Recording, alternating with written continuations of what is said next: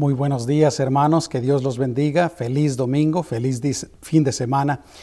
Y antes de empezar con el mensaje de la palabra del Señor, eh, quiero dar gracias a todos ustedes que aman al Señor, que aman su obra, aman su voluntad y que por supuesto eso incluye también eh, pensar en los perdidos, pensar en aquellas personas que todavía no conocen a nuestro Señor Jesucristo.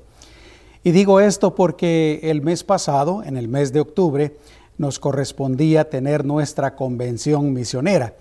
Ya desde principios del año teníamos eh, planes hechos, ya habíamos invitado a uno de nuestros misioneros para que nos acompañara, pero pues ustedes saben, lamentablemente se vino la pandemia y pues todas las cosas cambiaron.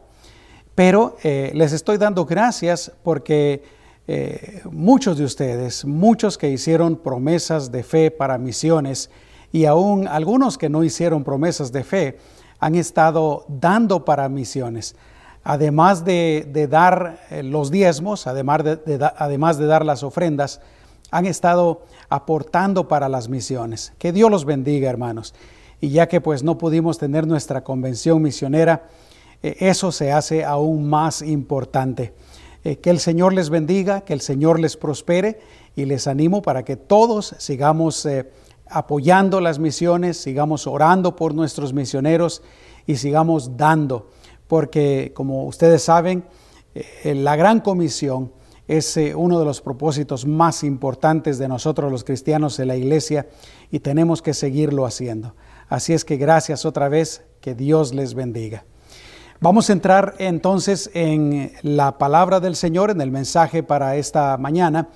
Y hoy quiero compartirles un tema que yo he titulado La enseñanza de Jesús acerca de la oración. Está basado en lo que dice el Evangelio según Mateo capítulo 6 versículos 5 en adelante, 5 eh, al 15 precisamente. Dice, cuando ustedes oren, no sean como los hipócritas que aman orar de pie en las sinagogas y en las esquinas de las calles, para ser vistos de los hombres. De cierto les digo que ya tienen su recompensa. Pero tú, cuando ores, entra en tu habitación, cierra la puerta y ora a tu Padre que está en secreto, y tu Padre que ve en secreto te recompensará. Y al orar, no usen vanas repeticiones como los gentiles que piensan que serán oídos por su palabrería.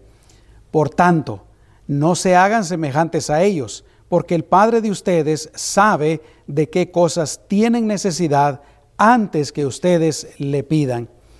Ustedes pues orarán así, Padre nuestro que estás en los cielos, santificado sea tu nombre, venga tu reino, sea hecha tu voluntad como en el cielo, así también en la tierra. El pan nuestro de cada día, dánoslo hoy. Perdónanos nuestras deudas, como también nosotros perdonamos a nuestros deudores. Y no nos metas en tentación, mas líbranos del mal, porque tuyo es el reino, el poder y la gloria por todos los siglos. Amén. Porque si perdonan a los hombres sus ofensas, su Padre Celestial también les perdonará a ustedes. Pero si no perdonan a los hombres, tampoco su Padre les perdonará sus ofensas. Oremos, hermanos. Amado Señor, una vez más estamos reunidos o hemos apartado este tiempo para meditar en tu palabra. Y desde ya te damos gracias por lo que tú vas a hablar a nuestras vidas. Bien dices tú, Señor, que tu palabra es viva y eficaz. Y no importa cuántas veces la hayamos leído, cuántas veces la hayamos escuchado, tú siempre nos hablas a través de ella o siempre traes algo nuevo también para nuestras vidas. Así es que te damos gracias y reconocemos nuevamente que toda la honra, toda la gloria, toda la adoración te pertenecen solamente a ti, Señor. En tu nombre, Jesús. Amén. La oración es una de las disciplinas más importantes en la vida de los cristianos y también en la vida de la iglesia. Verdaderamente es una disciplina que los creyentes debemos de, practicar todo el tiempo. eh, practicar más seguramente. Yo creo que no hay ninguno de nosotros que diga yo oro lo suficiente. Y por supuesto debemos de hacerlo con fe, debemos de hacerlo con, con la libertad que el Señor nos ha dado. Y yo siempre he pensado que si Jesús practicó la oración en su vida, entonces nosotros también debemos de hacerlo. Él nos da el ejemplo. Y podríamos decir también que si Jesús necesitaba orar, yo creo que nadie puede discutir eso. Si Jesús lo hizo, lo hizo, yo creo, por esta razón también. No solamente porque Él nos estaba dando el ejemplo, pero Él también necesitó orar. Y yo pienso, si Él necesitó orar, cuánto más nosotros necesitamos practicar la oración. Dicho sea de paso, voy a empezar diciendo, aunque voy a extenderme un poquito más acerca de esto en un momento, pero quiero decir para aquellos que todavía no lo saben, que la oración es simple y sencillamente hablar con Dios, tener una comunicación con Dios.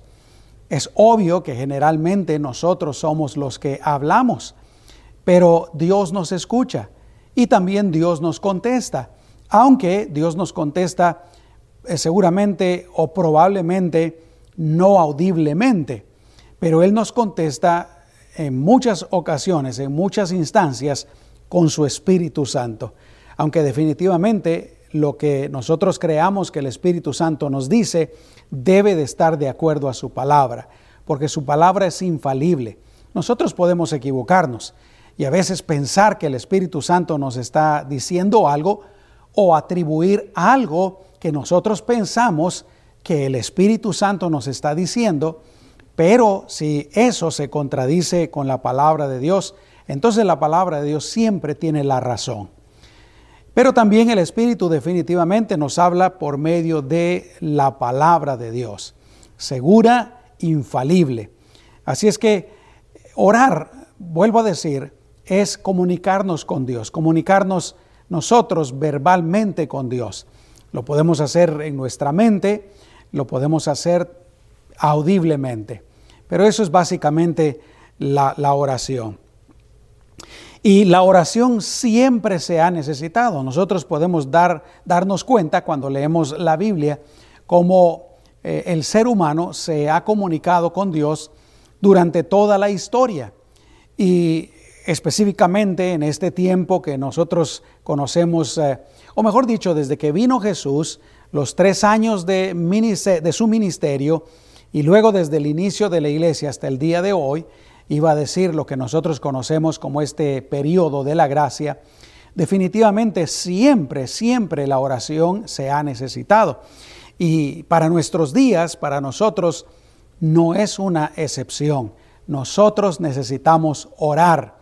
Necesitamos orar por nuestra vida espiritual, para que nuestra relación y nuestra comunicación, nuestra comunión con Dios esté activa esté viva, esté constante y por supuesto eh, sea saludable. Necesitamos orar también por nuestras necesidades. ¿Quién de nosotros puede decir yo no necesito nada? Eh, yo estoy completo, eh, yo lo tengo todo, yo no tengo ningún problema. Por supuesto que nadie. Todos debemos de orar por nuestras necesidades.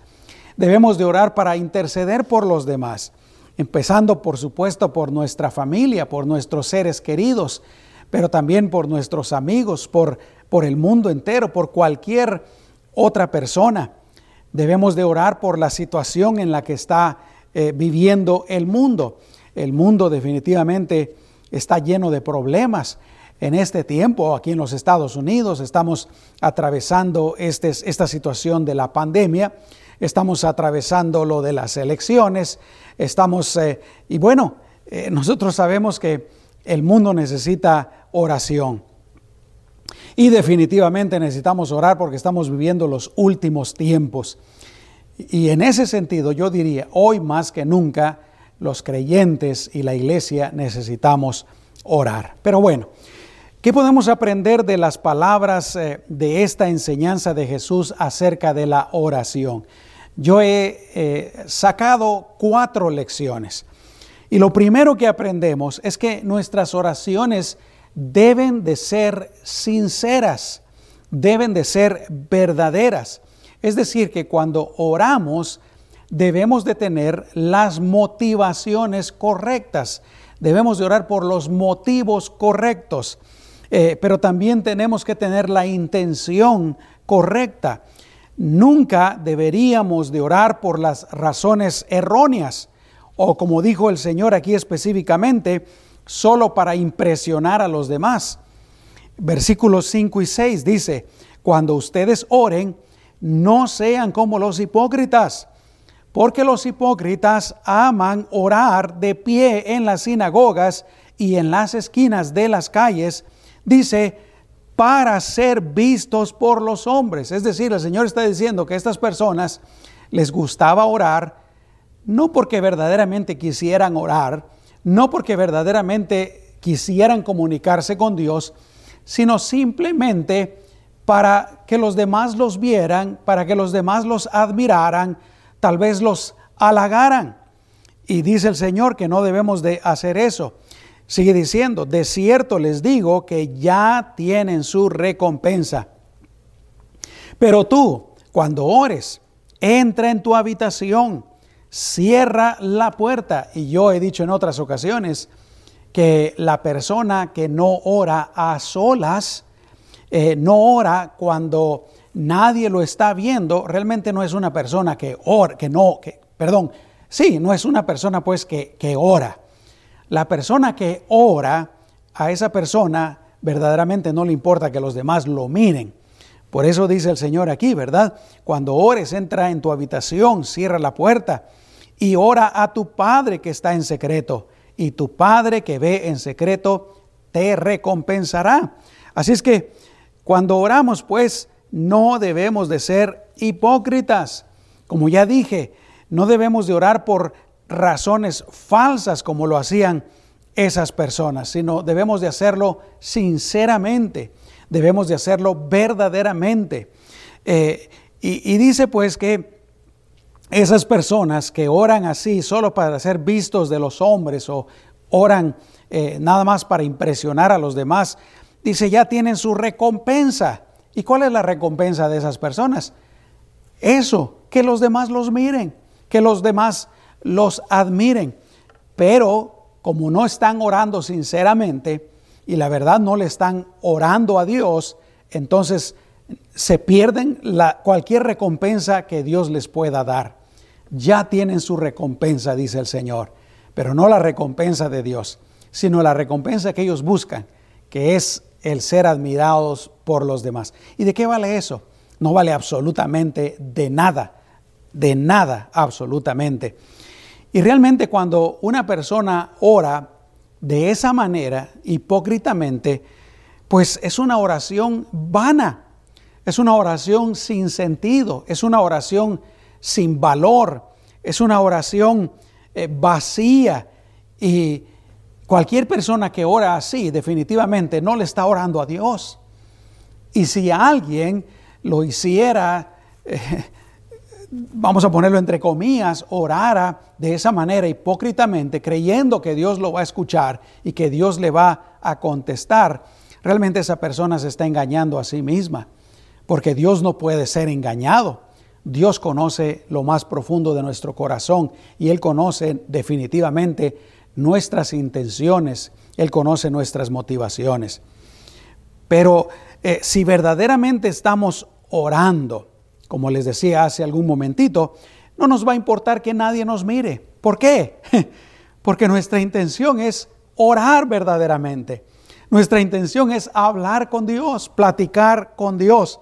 Y nosotros sabemos que el Señor está en todo lugar y Él nos mira y nos escucha donde quiera que estamos. Aún como dijo el Señor, encerrados en nuestro cuarto, cerrada la puerta. Quiero hacer una aclaración. Eso no quiere decir que solamente así debamos de orar. Por supuesto que no.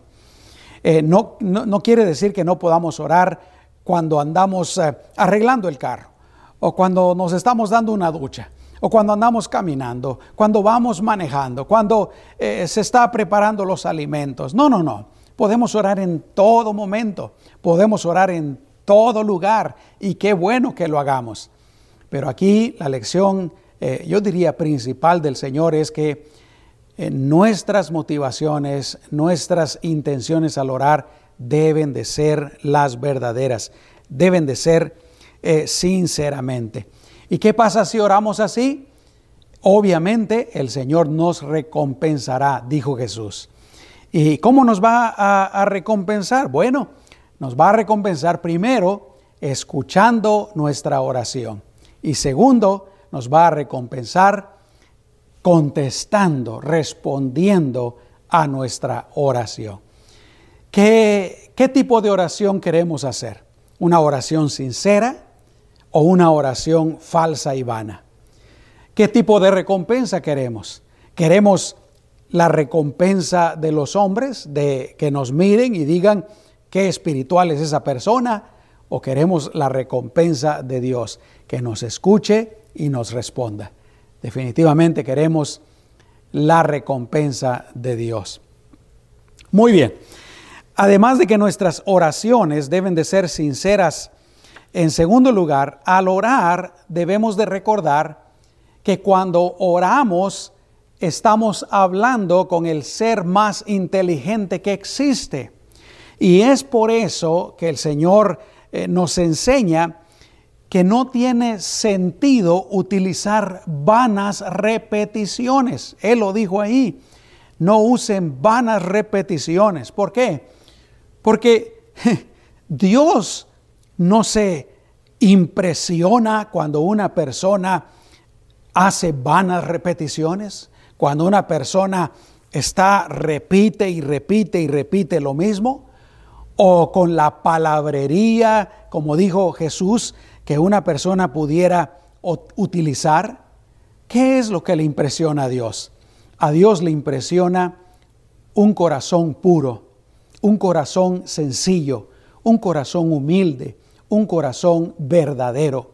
Cuando una persona eh, es humilde y es sincera y es verdadera con el Señor y habla lo que hay en su corazón eh, con palabras eh, eh, normales, naturales, eso es lo que a Dios le agrada. Ninguno de nosotros, yo he dicho esto muchas veces, a ninguno de nosotros nos gustaría, y la verdad, no encontraríamos sentido si una persona viene y nos habla con repeticiones, ¿no es cierto? Yo siempre he puesto este ejemplo, bromeando por supuesto, pero eh, tiene mucho sentido. ¿Qué tal si mi vecino viene a mi casa y toca la puerta y él quiere que yo le preste, digamos, eh, mi martillo, porque él no tiene martillo y él necesita mi martillo? ¿Y qué tal si él viene y toca la puerta y nos dice buenos días y nosotros le decimos buenos días? Y él empieza, me prestas tu martillo, me prestas tu martillo, me prestas tu martillo, me prestas tu martillo. Y a lo mejor lo puede hacer hasta cantado, ¿no? Me prestas tu martillo. ¿Cómo reaccionaríamos nosotros? Nosotros, ¿qué le está pasando al vecino? ¿Qué tiene? ¿Por qué hace esto? No, lo encontraríamos raro. Y este es el punto. ¿Por qué nosotros creemos, por qué alguien puede pensar que podemos ir con como dije, el ser más inteligente, el creador de todo, el único Dios, y hablarle con repeticiones o palabrerías, creyendo que de esa manera Él nos va a escuchar o lo vamos a impresionar. Simple y sencillamente no tiene sentido. Un buen ejemplo de oración es el que nos da nuestro Señor Jesucristo en el Evangelio de Juan capítulo 17. Yo no lo voy a leer, pero quiero invitarte para que lo leas eh, cuando terminemos este mensaje o más tarde. Pero ahí nosotros eh, eh, encontramos a Jesús orando, intercediendo por sus discípulos, y por supuesto eso incluye a todos los creyentes, pero lo que encontramos es que Jesús hace una, una oración inteligente y comprensible. Ahí no vemos a Jesús haciendo repeticiones, Ahí no encontramos a Jesús eh, tratando de utilizar palabrería, no. Como digo, encontramos a Jesús una, haciendo una oración inteligente, comprensible, sencilla y por supuesto de, de su corazón y podríamos agregar completa. Y esa es la manera en que nosotros también deberíamos de orar. Eh, si queremos que Dios responda a nuestras oraciones, si queremos que Dios se agrade de nuestras oraciones y que Dios nos escuche, eh, tenemos que decir, tenemos que hacer esas oraciones sinceramente, eh, con pureza de corazón, con humildad, con todo nuestro ser. Dios sabe lo que hay en nuestro corazón. Pero ¿sabes qué? El Señor agrega aquí que de todos modos, Dios, nuestro Padre Celestial, ya sabe de qué tenemos necesidad, aún antes de que nosotros le pidamos. En el versículo 8 dice, por tanto, no se hagan semejantes a ellos, porque el Padre de ustedes sabe de qué cosas tienen necesidad antes que ustedes le pidan. Mira qué bendición, qué bendición. Dios, nuestro Padre Celestial, sabe de todas las cosas que tenemos necesidad. Él sabe todas las batallas, todas las pruebas, todos los problemas, todas las situaciones por las que pudiéramos estar pasando. Él conoce todo lo que nos agobia, todos nuestros pensamientos, absolutamente todo. Entonces, no oramos para dejarle saber a Dios acerca de nuestras necesidades o, de nuestros problemas o de lo que hay en nuestro corazón, porque Él ya lo sabe todo. Oramos porque somos hijos de Dios y como hijos de Dios tenemos una relación y tenemos comunión con Él que es nuestro Padre Celestial. Oramos porque de esa manera le honramos mostrando que estamos dependiendo de Él y que estamos confiando en Él. Oramos porque su palabra nos dice que tenemos que orar. Oramos porque el Señor nos dio el ejemplo y definitivamente oramos porque queremos que Dios responda a nuestras necesidades. En Mateo capítulo 21, versículos 21 y 22 dice, Jesús respondió y les dijo, de cierto, de cierto les digo, o perdón, de cierto les digo, que si tienen fe y no dudan, no solo harán esto de la higuera, sino que si dicen a este monte, quítate y arrójate al mar, así será. Todo, y me encanta esa palabra, todo lo que pidan en oración, creyendo, lo recibirán. Gloria a Dios. Que el Señor nos ayude a orar sinceramente, verdaderamente y con mucha fe. ¿Cuántos pueden decir amén a eso? Gloria a Dios.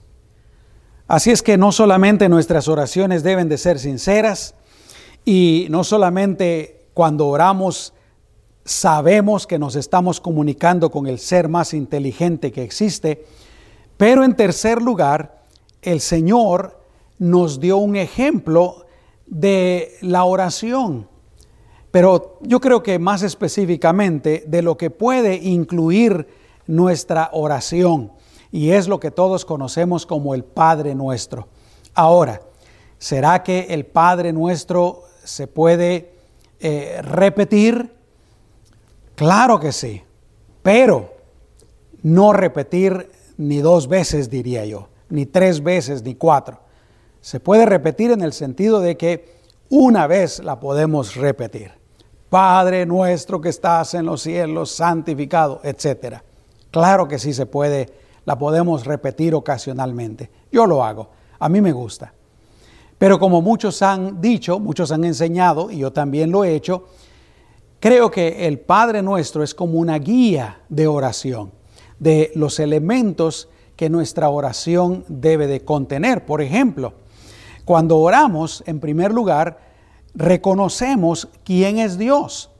Por eso empieza diciendo Padre nuestro. Él es nuestro Padre, pero Él es Dios. Él es el Todopoderoso, el Creador de todo lo que existe. Y dice que estás en los cielos. Se reconoce en dónde está Dios, cuál es la posición de Dios. Él es soberano sobre todas las cosas.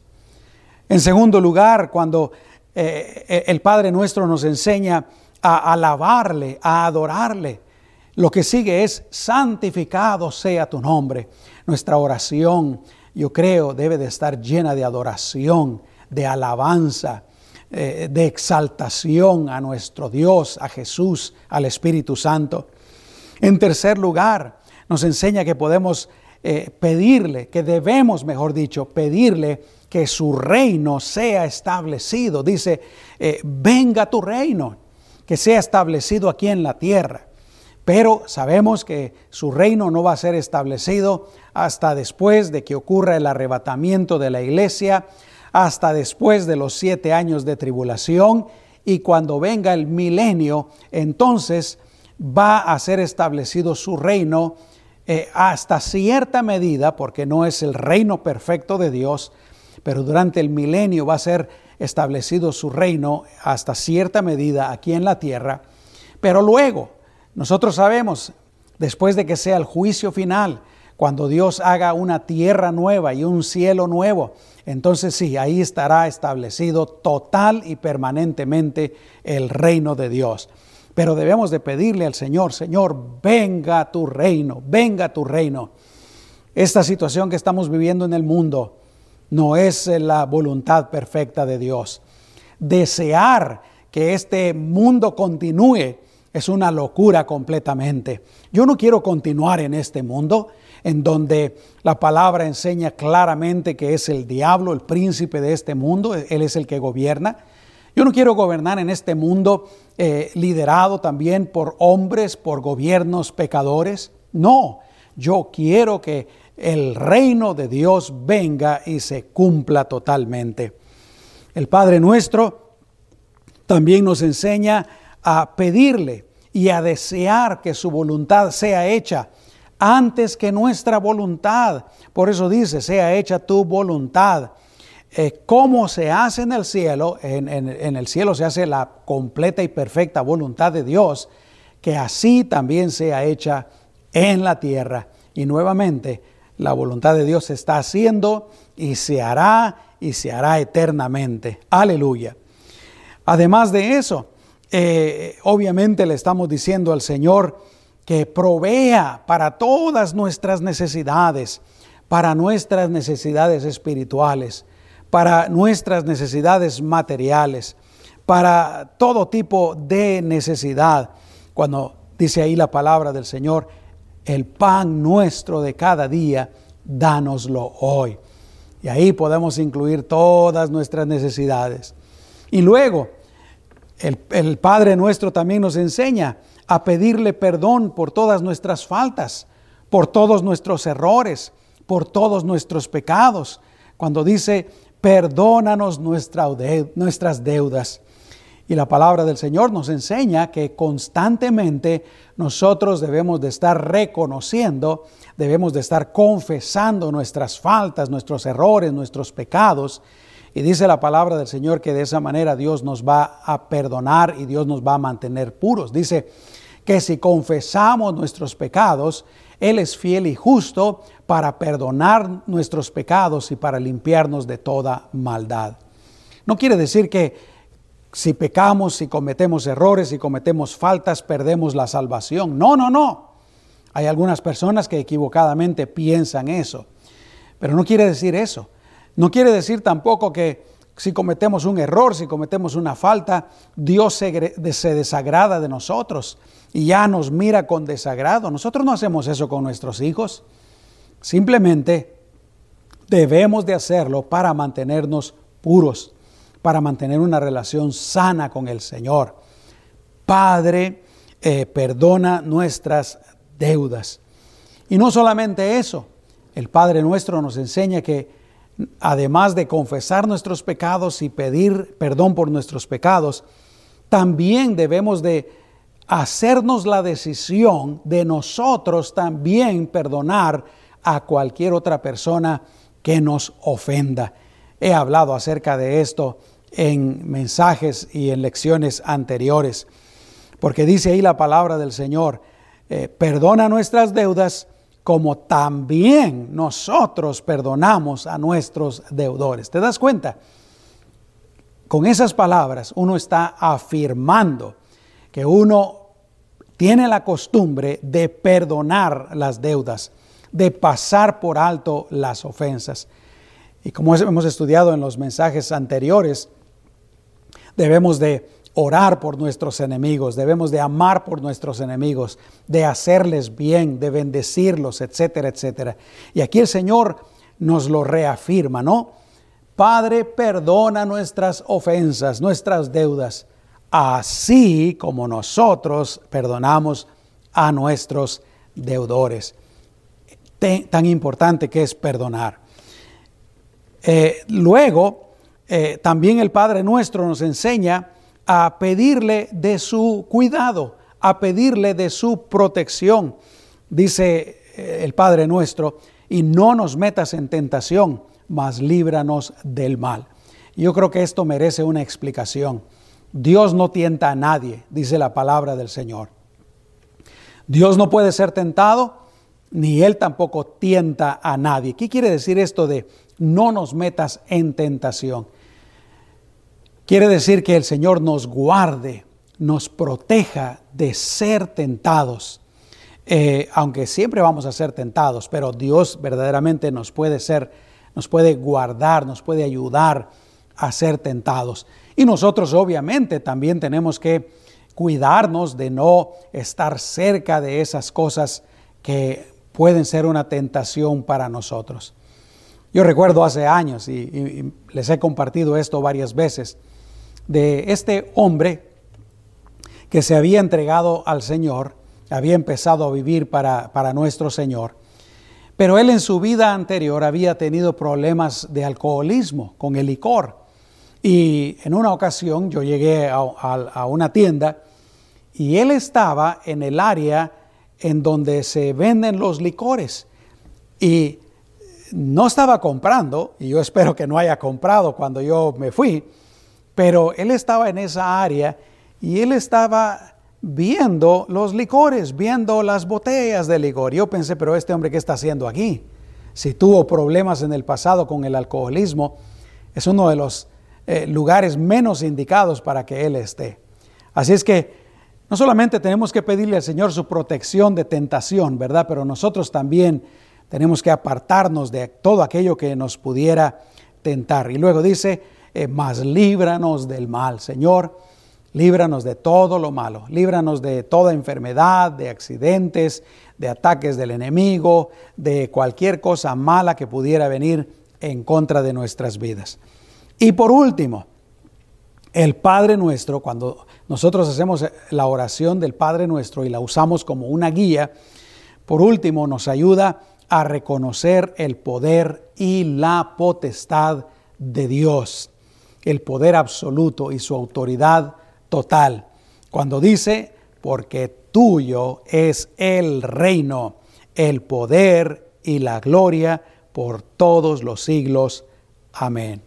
Así es que el Padre nuestro, pues, sí lo podemos repetir ocasionalmente, pero repito, no más de una vez. Y también eh, nos sirve como guía, nos enseña los elementos principales eh, que puede contener nuestra oración, nuestro tiempo de oración. Muy bien, ya hablamos entonces de que nuestras oraciones deben de ser sinceras. Hablamos también de que debemos de recordar siempre que al orar nos estamos comunicando con el ser más inteligente que existe. Hablamos también de que el Señor en el Padre nuestro nos da una guía de los elementos que puede incluir nuestra oración. Y por último, la última lección, encontramos cómo Jesús nuevamente ratifica y hace énfasis en la importancia de perdonar. Versículos 14 y 15 dice, porque si perdonan a los hombres sus ofensas, su Padre Celestial también les perdonará a ustedes. Pero si no perdonan a los hombres, tampoco su Padre les perdonará sus ofensas. Y verdaderamente yo creo que estos dos versículos no necesitan mucha explicación.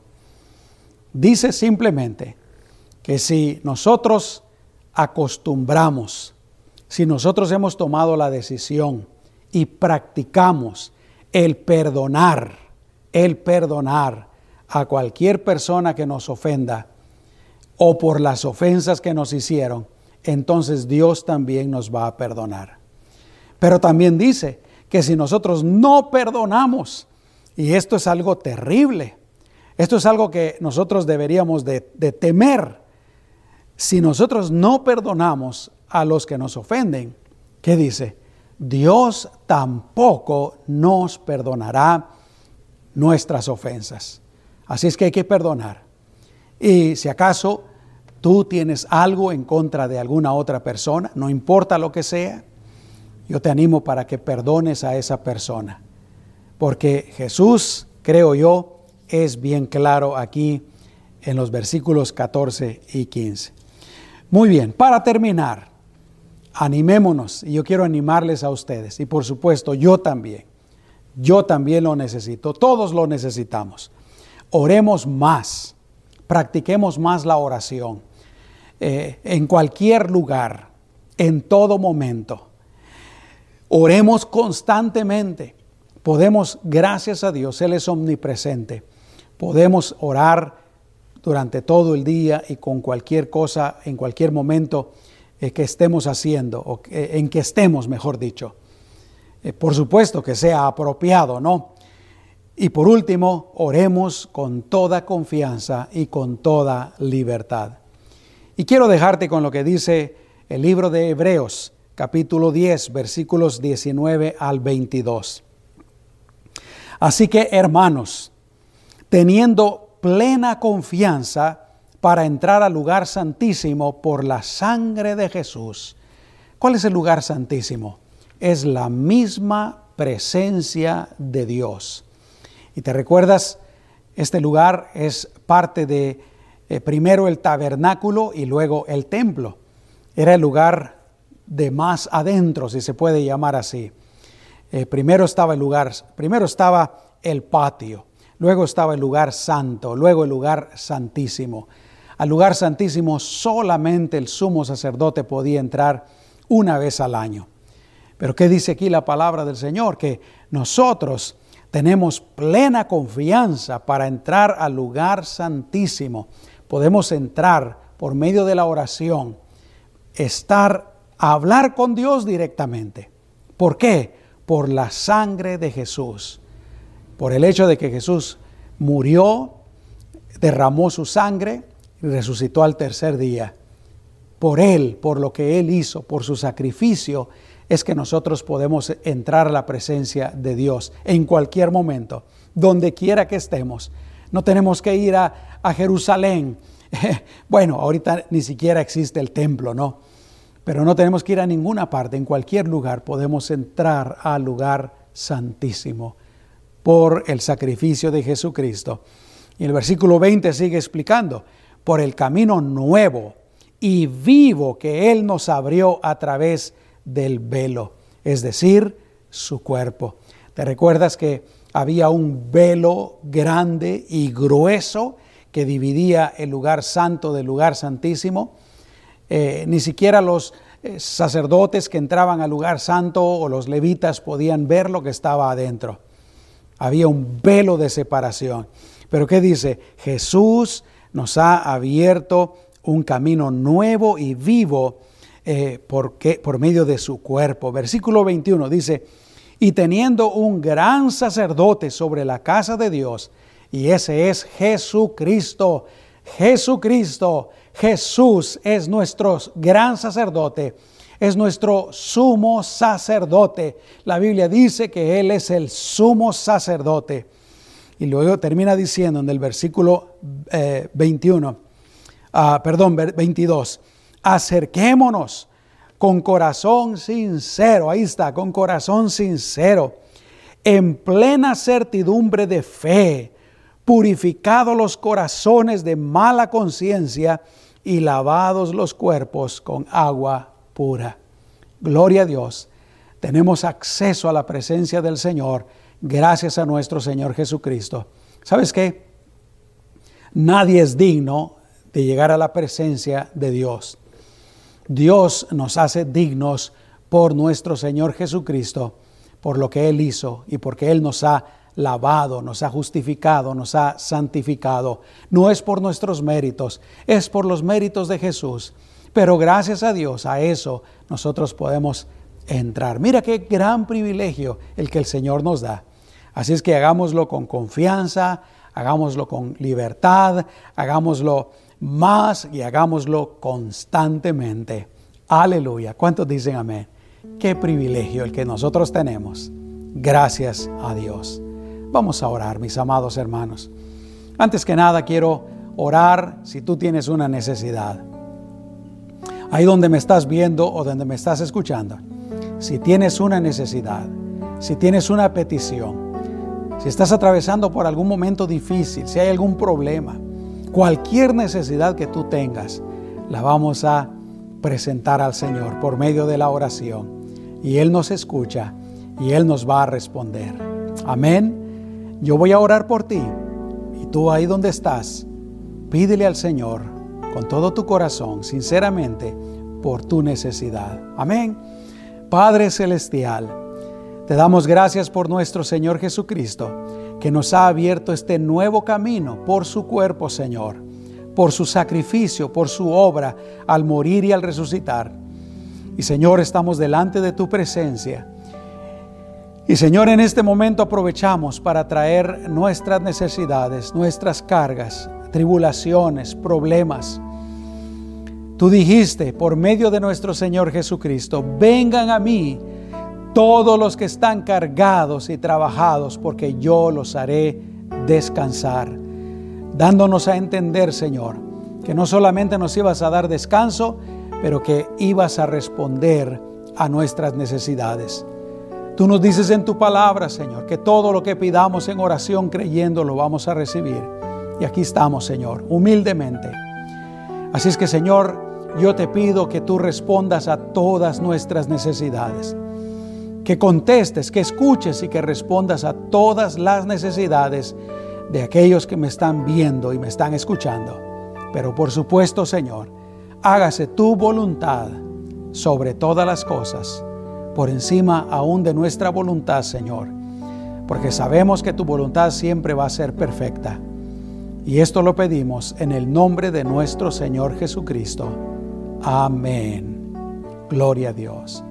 Vamos a confiar, vamos a creer y vamos a esperar que el Señor nos ha escuchado y Él nos va a responder. Amén. Por último, yo quisiera invitar, si tú me estás viendo, o me estás escuchando y tú no estás viviendo para Dios, tú nunca le has confesado tus pecados a Dios y le has pedido perdón y has aceptado el regalo de salvación que Él nos da por medio de nuestro Señor Jesucristo, ¿te gustaría hacerlo en este momento? Dios te ama, Dios desea lo mejor para ti, lo mejor para ti en esta vida, pero especialmente lo mejor para ti para la vida venidera, después de la muerte.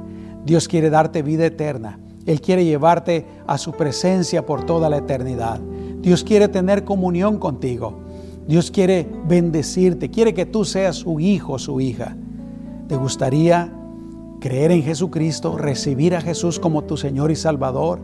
Decirle, Señor, yo de hoy en adelante quiero vivir para ti.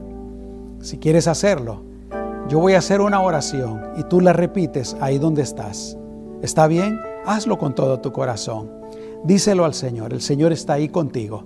Cierra tus ojos y dile de esta manera, Señor Jesús, te doy gracias por haber dado tu vida por mí, por haber cargado mis pecados, por haber derramado tu sangre y por haber resucitado al tercer día.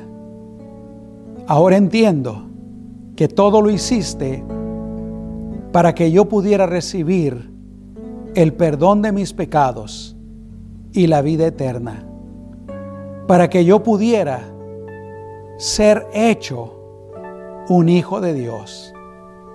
Así es que en este momento confieso que soy un pecador, te pido que me perdones y te invito para que entres en mi corazón, en mi vida y que de hoy en adelante seas mi Salvador pero que también seas mi Señor, que seas tu Señor el que dirija mi vida. Yo voy a vivir, Señor, para ti. Voy a vivir conforme a tu voluntad. Gracias Jesús. En tu nombre. Amén. Gloria a Dios. Si tú hiciste esta oración con todo tu corazón, yo te felicito. Que Dios te bendiga. Te animo para que empieces a leer la Biblia y que empieces a aprender de Dios. Te animo para que nos sigas viendo, nos sigas escuchando, para que juntos sigamos aprendiendo más y más de la palabra del Señor. ¿Y por qué no nos haces un favor? Para nosotros sería una gran bendición. Ahorita en los comentarios, ya sea en Facebook o en YouTube, mándanos un mensaje y, dinos, Pastor, yo repetí esa oración para recibir a Jesús en mi corazón sería una bendición. Eh, varias personas lo han hecho en los servicios anteriores. Eh, sería una bendición para nosotros saberlo. Dice la Biblia que hay fiesta en los cielos cuando un pecador se arrepiente. Así es que si tú lo hiciste, Dios está feliz, Dios está contento, Dios está alegre. Hay fiesta en los cielos.